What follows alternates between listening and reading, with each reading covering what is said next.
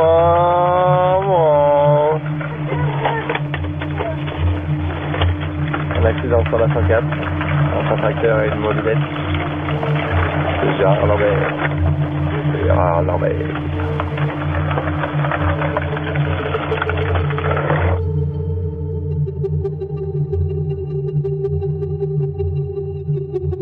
Le fait de faire Oponopono sur, euh, par rapport à mon violeur, c'est le fait de lui pardonner, de me libérer justement de, de cette colère, de cette haine que j'ai vis-à-vis de lui, et de pouvoir euh, déposer toute cette euh, hum, comment je dirais, méchanceté que j'ai au fond de moi pour cet homme-là, et de laisser la place à autre chose. Le fait de me fixer sur lui, de rester braqué, et de lui en vouloir à vie, c'est pas ça qui va me faire avancer.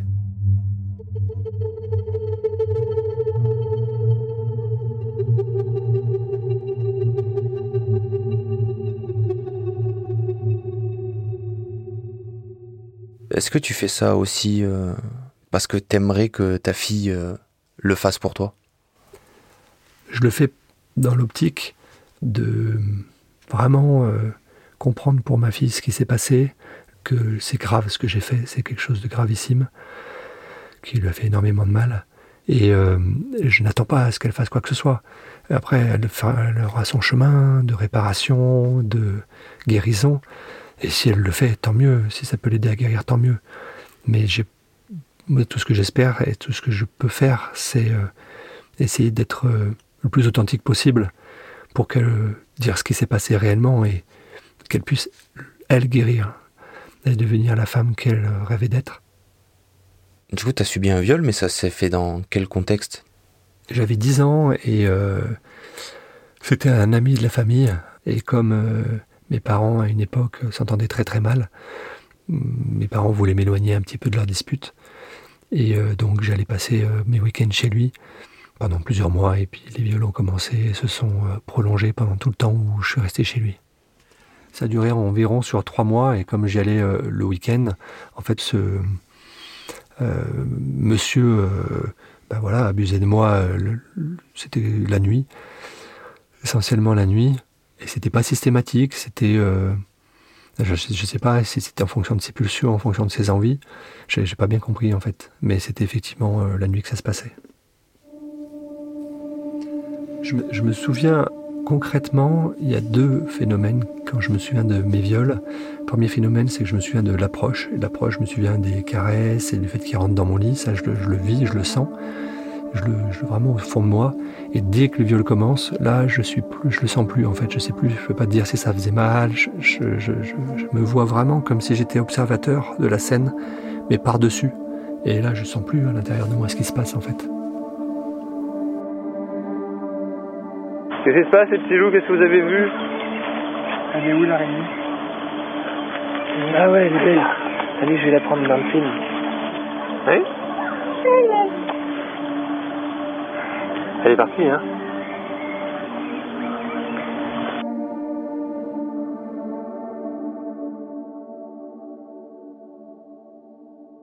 J'arrive dans la cellule euh, d'un détenu avec qui je m'entendais bien. Donc j'arrive dans sa cellule, je m'assois, on discute. Il y a un autre détenu qui arrive, qui s'assoit, on discute à, quatre.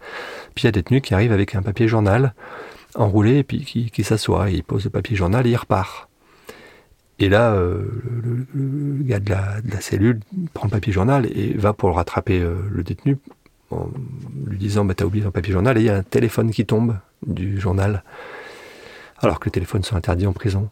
Et il regarde le téléphone tomber, il le prend, il le remet dans le journal, il va pour le donner au détenu qui était sorti de la, cellule, et le détenu était en, en en direction du surveillant. Et il y a un petit jeu parfois qui peut exister en prison, c'est euh, de dénoncer l'autre pour détention de drogue ou pour détention de téléphone, et ça te permet d'avoir une réduction de peine.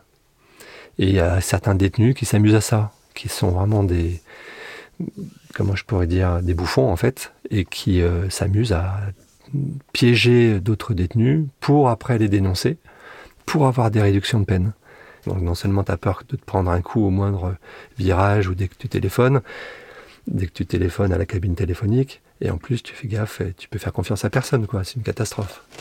Et toi, tu dois composer en même temps avec euh, ton récit personnel euh, que tu dois cacher. euh.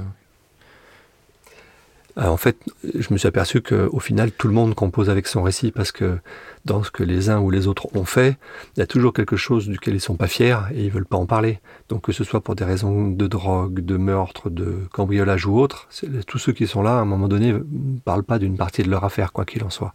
Donc il y a personne qui va euh, officiellement dire euh, tout ce qu'il a fait. Donc de toute façon, tout le monde compose avec son affaire, quoi qu'il en soit. Bon, c'est vrai que moi, je composais avec l'intégralité de mon affaire. Donc bon, effectivement.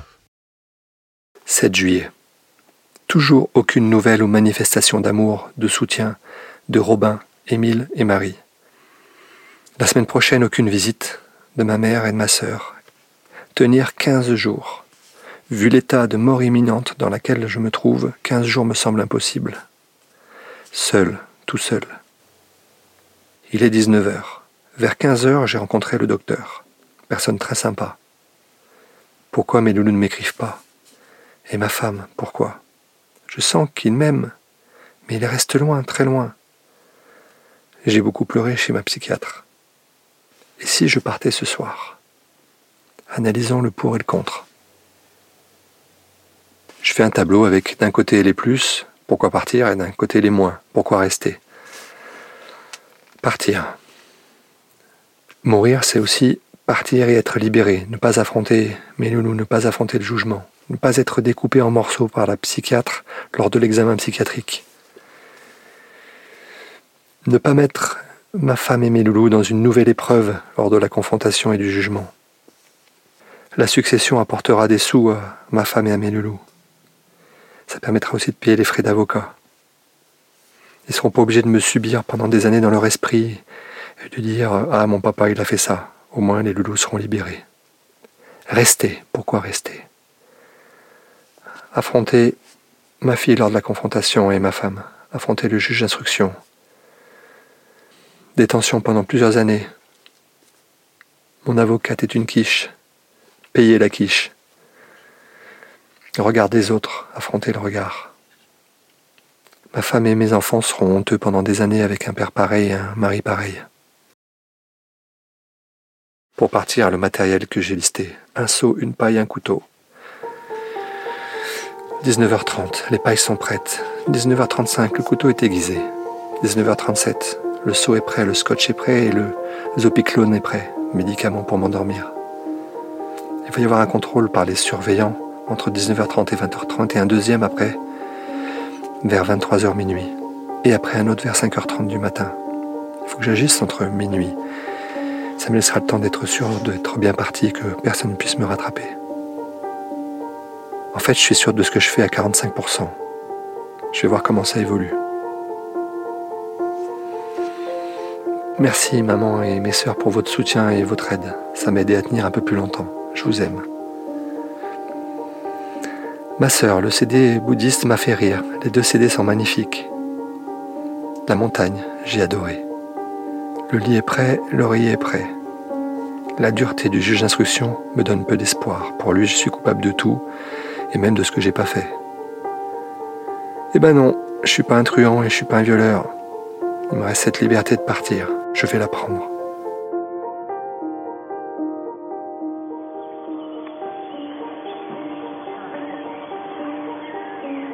Alors, il y a un petit bouton rouge pour arrêter, là, comme ça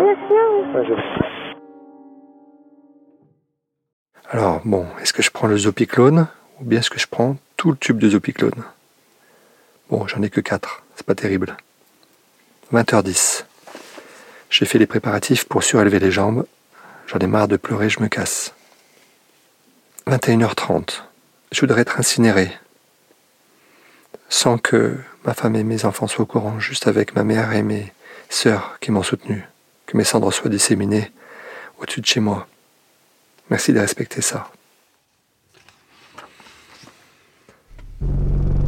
23h25, toujours pas de visite du surveillant depuis 21h30. encore 35 minutes et j'y vais. Je me lance. Minuit. Bisous à tous, je me casse.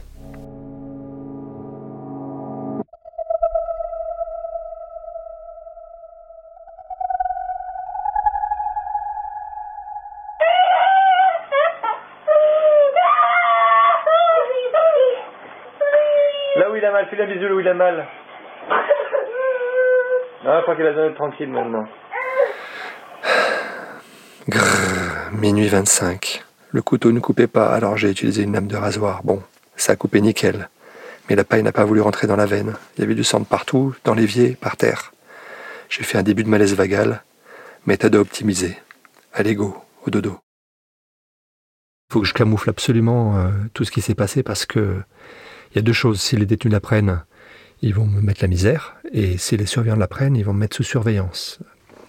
Là, en fait, quand je, finis de laver mes draps, je les sèche, je lave le sang, je me mets une, un petit bout de, scotch avec un petit bout de Kleenex sur mon, la coupure au bras. Ensuite, je remets des pulls longs. Alors en été, les pulls longs, c'est pas terrible, mais euh, je mets des pulls longs justement pour pas faire voir ma blessure. Et Justin, il est, tu le préviens? Ton cercle proche de co-détenus, tu les préviens C'est la limite. Là, je les préviens pas. Et euh, c'est la limite de confiance. C'est-à-dire que c'est de la même façon que je leur raconte pas mon histoire, je leur dis pas des choses aussi personnelles que ça. Donc en fait, tu te rajoutes quelque chose à cacher? Tu t'en veux pas finalement de t'être manqué? Je m'en veux pas de m'être manqué parce que d'un côté, je suis bien content d'avoir vécu quelque chose de fort de ce type-là. C'est assez bizarre, mais c'est quelque chose qui m'appartient, dans lequel j'ai ma liberté à moi et je peux faire ce que je veux avec ça. J'ai fait mon action euh, d'homme libre dans cette prison. Moi, j'avais une cicatrice au bras que j'ai pas pu masquer très longtemps. Et un détenu m'a demandé ce que j'avais au bras. J'ai dit que je m'étais coupé euh, en me rasant. Il a rigolé. Et donc, quand je croise le, les surveillants qui me demandent pourquoi est-ce que mon drap est mouillé, bah, je dis bah voilà parce qu'à un moment donné, je l'ai taché, que j'ai voulu le, laver. Et euh, il se pose pas de plus de questions que ça. 8 juillet. 19h50. J'ai écrit quelques lignes pour ma femme Françoise pour lui dire qu'il faut laisser reposer la pâte à crêpes au moins pendant 12 heures avant de faire cuire les crêpes. À chaque fois qu'elle faisait des crêpes, elle les loupait à cause de ça. Tout le monde m'a demandé pourquoi j'avais cette blessure au pied du coude. C'est surtout Justin qui l'a remarqué tout de suite. 10 juillet, 20h45. J'ai pensé à ma femme Françoise et à mes loulous toute la journée. Même pendant l'atelier, électrique dans lequel j'ai travaillé. Toute la journée, ils étaient avec moi, parfois sereins et doux, d'autres fois douloureux. 10 juillet. Je suis sorti de l'atelier électrique à 13h40. Arrivé en cellule, mon voisin me dit qu'il y a eu un appel général pour moi pour le parloir. Je me suis rendu en courant, sans avoir mangé ni avoir pris de douche, au parloir familial, me demandant qui pouvait bien venir me voir sans avoir prévenu. Personne. Je me suis ensuite rendu au parloir avocat, et il s'agissait d'un monsieur venu pour l'examen psychologique. À suivre. Les Cris, une série documentaire imaginée et réalisée par moi, Alexandre Moniol, sur une musique originale de Charles de Cilia. Une création Atelier Frisson.